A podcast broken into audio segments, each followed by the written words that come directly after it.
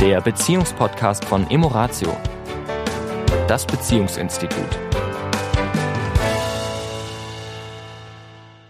Herzlich willkommen diese Woche wieder. Hier sind von Emoratio der Sami. Und die Tanja. Hallo. Ähm, ja.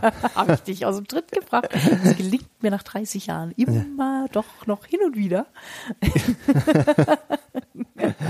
Also ich, was wir eigentlich, was wir eigentlich sagen wollten, war, ich hatte das Thema, weil wir es jetzt diese Woche im Coaching hatten und es wirklich auch etwas mit mir, es gab eine kleine Übertragung zu mir, was ich auch an mir feststelle und ich einfach mal mit den Hörern teilen möchte. Das Gefühl, wenn wir in der Partnerschaft enttäuscht sind, wütend sind, frustriert sind, äh, sauer sind, wie schnell so ein Gefühl durch einen Trigger, durch einen Auslöser, also es kann Satz sein, es kann etwas, was die Partnerin oder der Partner gemacht hat oder nicht gemacht hat, was wir uns gewünscht hätten.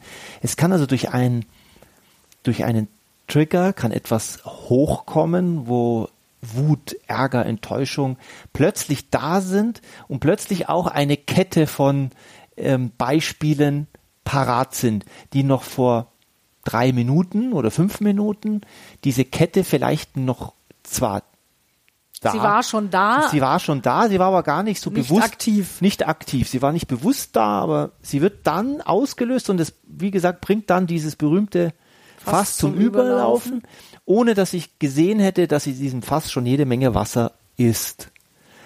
Und das Interessante dabei äh, finde ich jetzt, das kennt, ich glaube, das kennt jeder. Was ich aber bei mir feststelle ist und auch bei anderen ist, wenn es zu einem Gespräch kommt, zu außer einer Auseinandersetzung zwischen den Partnern, den beiden, und diese Auseinandersetzung gut geführt wird, dass sich das relativ schnell das Gefühl wieder auflöst, wenn sich beide gesehen fühlen, wenn sich beide ähm, gehört fühlen, wenn sich beide anerkannt fühlen, wenn es nicht ein Reiten auf Prinzipien ist, wenn es nicht ein Ich habe Recht und du hast Unrecht, sondern wenn wir wirklich es schaffen können, aufeinander zuzugehen, dem anderen zuzuhören und aus seiner Sicht, die aufgrund der anderen Struktur, der anderen Denkweise, der anderen Erziehung, der anderen Konditionierung eben so ist, wie sie ist, und bei mir eben so ist, wie sie ist, auch durch Konditionierung, Erziehung, dass wenn wir das schaffen können, dass, dass dieses Gefühl, so schnell es mit dem Trigger losgelöst ist, relativ schnell auch wieder abebbt und ja, das Fass sich leert. Es ist wie, als wäre plötzlich unten ein Loch, ein Ventil, ein Loch, wo das Wasser abläuft. Zumindest, zumindest zum Großteil. Ich will noch nicht mal behaupten, dass das Fass völlig leer läuft. Das äh, ist vielleicht auch gar nicht die Idee, aber es, es läuft merklich, es wird merklich leerer, es wird merklich entspannter. Der Druck im Kessel wird geringer, deutlich geringer. Kann sogar auch dazu führen, dass die Verbindung sogar stärker spürbar wird. Ja. Also gerade was du ist natürlich entscheidend, wie dieser Konflikt, wie dieses Gespräch abläuft, ja, was mhm. du gerade beschrieben hast, wie mhm. sich jeder auch gesehen fühlt mit seiner in der Regel dann auch unterschiedlichen Perspektive auf das Thema. Ja. ja ähm, dass das dann zu sogar zu noch mehr Nähe führen kann. Kann es. Ja. Kann es. In dem Moment ähm, kann etwas, etwas, wir, wir alle Paare haben mehrere kleine Baustellen, würde ich behaupten. Manche haben große, manche haben kleine, aber wir haben alle unsere kleinen Baustellen. Es sind so kleine Triggerpunkte, so kleine Minen, Minen, die Minen, da ja. Äh, Minen. Ja, also auch so, auch so enttäuschte Erwartungen, weil es ist natürlich völlig klar, dass wenn zwei Menschen in einer Partnerschaft sind über einen längeren Zeitraum auch, ja, dass ähm, ja beide sich auch anderes wünschen vom anderen in den Verhaltensmustern, in den äh, das ist ja logisch. Deswegen, wie du sagst, in dem Fass wird immer was drin sein, weil es da in Anführungszeichen perfekt nicht gibt und es das vielleicht auch gerade die Perfektion ist, ja. dass es eben nicht alles im Gleichklang ist und jeder gleich empfindet und den gleichen Blickwinkel hat. Und es die Auseinandersetzung darüber eben braucht. Das Wegschweigen ist zumindest aus heutiger Sicht, wenn ich jetzt an meine Großeltern oder meine Eltern denke, da wurde viel, viel mehr geschwiegen. Vielleicht war sogar da die Frustrationsgrenze höher, das weiß ich nicht. Richtig ist, dass wir heute mit leichteren Dissonanzen hm, schwerer umgehen können. Also es ist, es ist vielleicht auch ein, ein Produkt der romantischen Liebe, dass wir eben sehr viel Feingefühl, sehr viel Achtsamkeit, sehr viel Verbindung, sehr viel Nähe vom Partner erwarten, die vielleicht früher gar nicht so. Da musste das alles eher funktionieren. Ja. Ja, und äh, klar, das haben wir heute in Phasen von Beziehung auch, logischerweise. Mhm. Ja, dass wir in diesem Funktionieren-Modus sind und dann eben auch Konflikte und Unzufriedenheiten oft auch länger weggedrückt werden, weil einfach so viele Anforderungen von außen ja auch da sind durch Job und durch ähm, Kinderablenkung, durch neue Medien und und und. Ja. ja. Ich glaube, wichtig ist eben auch, was du sagst, zum einen drüber zu sprechen und äh, möglichst rechtzeitig drüber zu sprechen und auch auf eine gute Art und Weise. Weil was wir ja auch immer wieder in Coachings haben, ähm, wir leben in einer relativen Welt. Ja, das heißt, der eine empfindet relativ gesehen Dinge stärker als der andere.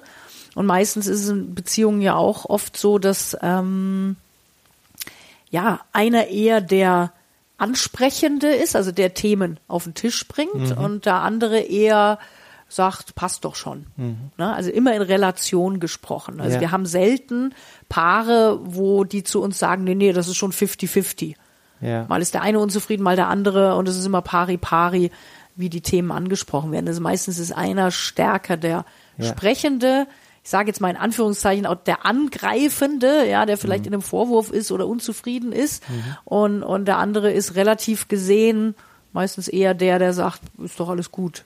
Und ja. wenn wir genauer Und ganz kurz nur, ich ja. möchte den Satz noch zu Ende sprechen und es ist ganz interessant für, für dich vielleicht auch in deiner Beziehung mal da reinzuspüren, okay, wie ist das bei euch? Hm. Gibt es da einen, der da eher der die treibende Kraft ist für in Anführungszeichen Konfliktgespräche? Hm. Ähm, weil derjenige, der der Initiator ist, eben auf dem Schirm haben darf, quasi wenn das schwelt und der andere merkt, da ist irgendwas. Aber das Fass ist eben noch nicht wirklich voll. Hm. Und es zieht sich dann. Hm. Na, und, und der, der andere merkt eben, irgendwas ist im Busch, also da wird irgendwas kommen. Ja, weil nach hm. Jahren kennt man sich vielleicht ja hm. auch schon und, und weiß, wie die Reaktionsmuster ist. Ist das eben für denjenigen in der Beziehung, der eben nicht so der Proaktive ist, fühlt sich das oft sehr manipulativ an. Hm. Also sagen, die Stimmung ist schon über Tage komisch es wird aber nicht so recht rausgerückt, was ist denn jetzt das Thema. Und das kann eben dann in der Beziehung auch auf Dauer oder wenn sich das öfter wiederholt zu unguten Gefühlen führen. Und das auch anzusprechen. Also auch dann sich darin zu üben, rechtzeitig zu sagen, du ja, da ist was, da arbeitet gerade was in mir, hat auch mit dir zu tun, ich kann es aber irgendwie noch nicht artikulieren. Ja. ja, das hilft oft schon, zu sagen, okay, alles klar, dann rühr dich, wenn wenn es soweit ist. Wenn es soweit ist, ja, oder wenn ja. du es klar hast. Ja? Ich ja. meine, klar macht das die Situation nicht so viel besser, weil natürlich die Gedanken des anderen dann doch immer wieder kreisen, was ist denn jetzt los und was kommt denn da jetzt? Was habe ich gemacht? Was habe ich gemacht? Das ist das Thema.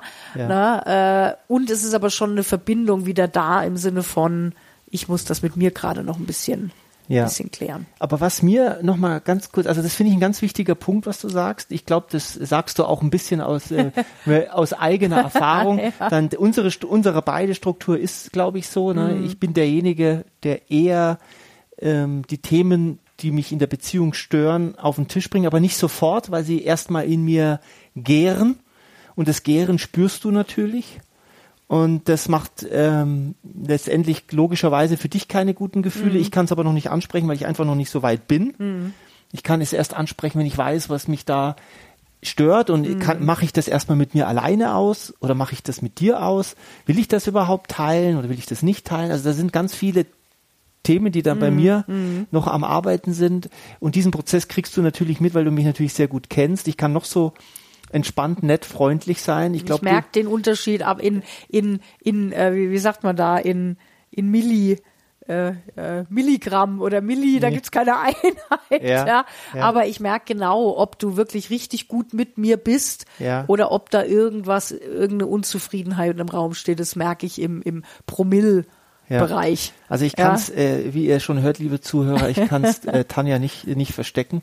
Und das ist äh, gar nicht so einfach für mich manchmal, weil ich eben tatsächlich erst für mich äh, rausfinden muss, ähm, was ist das genau, was mich da stört. Mhm. Und muss erstmal das für mich alles Revue passieren lassen.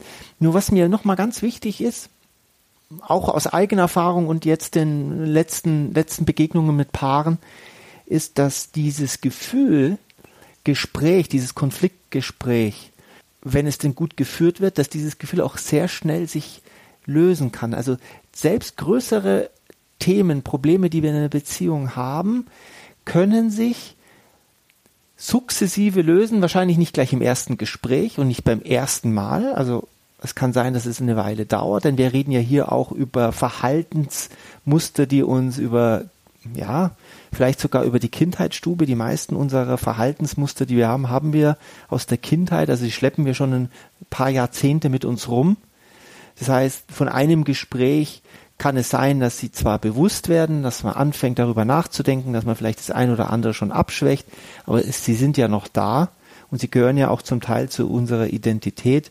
Das heißt, ganz weg werden sie nicht sein. Das ist ja auch nicht die Idee, weil es ist ja nicht die Idee, dass wenn ein Partner mit einem Verhaltensmuster des anderen unzufrieden ist, dass das automatisch heißt, das ist falsch, du musst das ändern. Ja. Na, also das ist ja auch nicht, ja, es gibt ja immer zwei Blickwinkel drauf und beide Blickwinkel sind richtig. Ja. ja, und die Frage ist ja, und das hast du am Anfang ja gesagt, wie kommen wir mehr ins Verständnis, in dieses, aha, okay, so empfindest du das äh, ja in diese Aufmerksamkeit, ohne mhm. jetzt in dieses oh Gott, ich bin falsch, ja, jetzt habe ich was, ich verhalte mich falsch, ich habe da Muster, ich muss da was ändern, ja, und schon wieder in so eine Selbstverurteilung. Das der Bumerang kommt kommt meistens zurück, ja. ja, sondern es geht ja um das Verständnis, um dieses ja aufeinander zu sich bewegen und eine aufeinander zu Bewegung geht eben immer von beiden Seiten. Ja. ja also das ist halt äh, ja der Prozess und der Weg. Ja. ja dass es halt zwei Blickwinkel gibt und wie kriegen wir uns da näher zusammen. Ja. Ich glaube, das ist die Idee von Beziehung, gell? ja, manchmal sehr anstrengend und dann, wie du es aber gesagt ja. hast, ja, nach ja. so einem Gespräch auch wieder umso schöner. Ja. Das ist halt so ein bisschen die Paradoxie da drin, ja, dass es manchmal den Kontrast braucht, ja, auch den Kontrast vom Konflikt, um dann die tiefe Beziehung, tiefe Liebe noch stärker wieder zu spüren. Ne? Also es ja. ist einfach manchmal. Wir sind nun mal fühlende Wesen, ja. emotionale Wesen, dadurch auch durchaus emotional irrational. Und wenn wir irrational sind, sind die Ergebnisse äh, manchmal nicht vorhersehbar. Ja. In diesem Sinne. Eine wunderschöne Woche euch. Das war der Beziehungspodcast von Emoratio, das Beziehungsinstitut. Weitere Informationen zu unseren Seminaren und Paarberatungen finden Sie im Internet unter www.emoratio.de.